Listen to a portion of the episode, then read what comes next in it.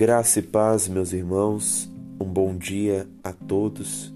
Aqui é o irmão Eros Antônio para compartilhar mais uma vez a palavra de Deus com você para nossa edificação.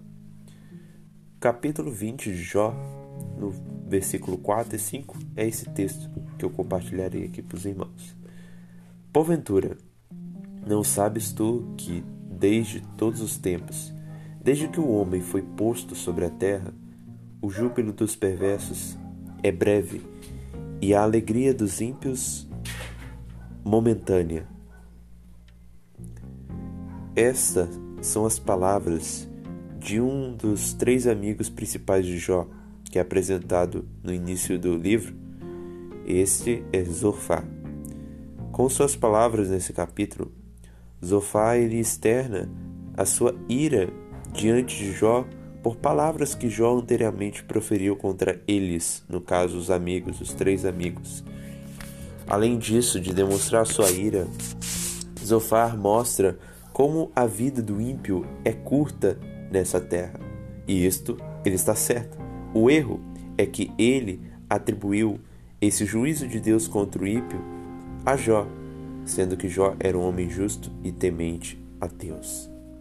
Mas, ainda que Zofá tenha errado na sua aplicação, o seu entendimento está correto a respeito da brevidade da vida e principalmente do ímpio.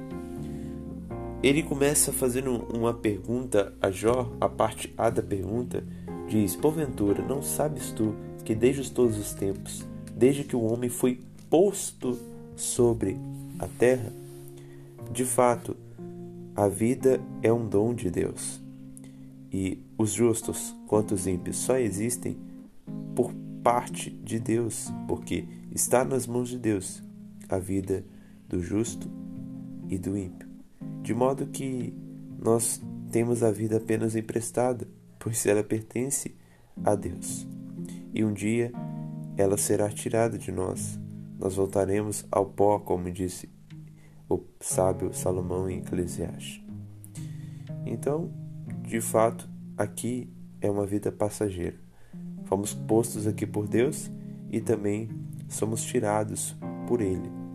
Mas a parte B da pergunta de Zofá, ela revela uma verdade muito profunda.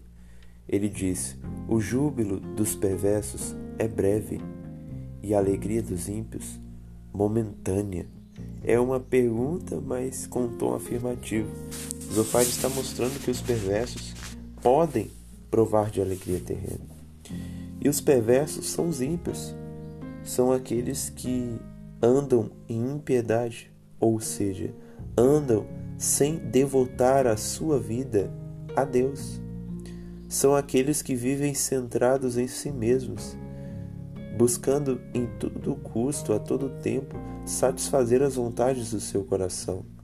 Buscam isto em festas, em bebidas, em prazeres carnais, em fama, em status, em dinheiro. Esses são os perversos, e eles podem até encontrar nessas coisas júbilo, alegria. Porém, é claro, é um falso júbilo e uma falsa alegria porque a alegria dos perversos se fundamentam em coisas, não em um estado de alma é, regenerado, renovado em Cristo. Logo, esses perversos buscam essas coisas e podem até encontrar uma falsa alegria. Como o Senhor Jesus Cristo disse: Eu vos deixo a minha paz, não vou lá como o mundo a dá. Então o mundo pode até dar um júbilo uma alegria aos ímpios, aos perversos. Porém, é breve, é momentânea. É claro que nessa vida nós vivemos variações de sentimentos. Às vezes passamos por um período muito bom de alegria, ou também por um período muito longo de tristeza. Mas o que o texto quer dizer é que a alegria do perverso não é eterna, diferente da do justo. Os perversos podem provar de alegria terrena, mas provarão de uma tristeza eterna. Eles serão condenados.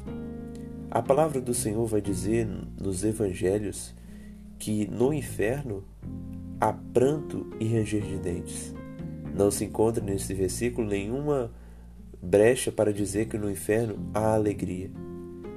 Enquanto eles estão aqui na terra, os ímpios podem provar de uma falsa alegria, mas no inferno provarão de uma tristeza eterna. O versículo 7 ainda do capítulo 20 de Jó vai dizer como seu próprio esterco apodrecerá para sempre. Assim é o estado do ímpio, ele apodrecerá para sempre, um símbolo de que será condenado ao lago de fogo para sempre, não por um período momentâneo, sempre. E essa palavra se volta a nós para nos confrontar.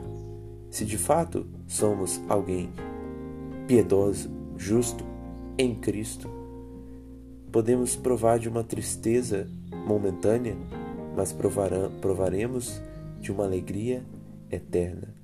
A Bíblia diz no livro de Apocalipse que no céu, na Nova Jerusalém, não haverá mais dor, não haverá mais pranto, haverá alegria, porque Deus, em Cristo, enxugará de nós toda lágrima.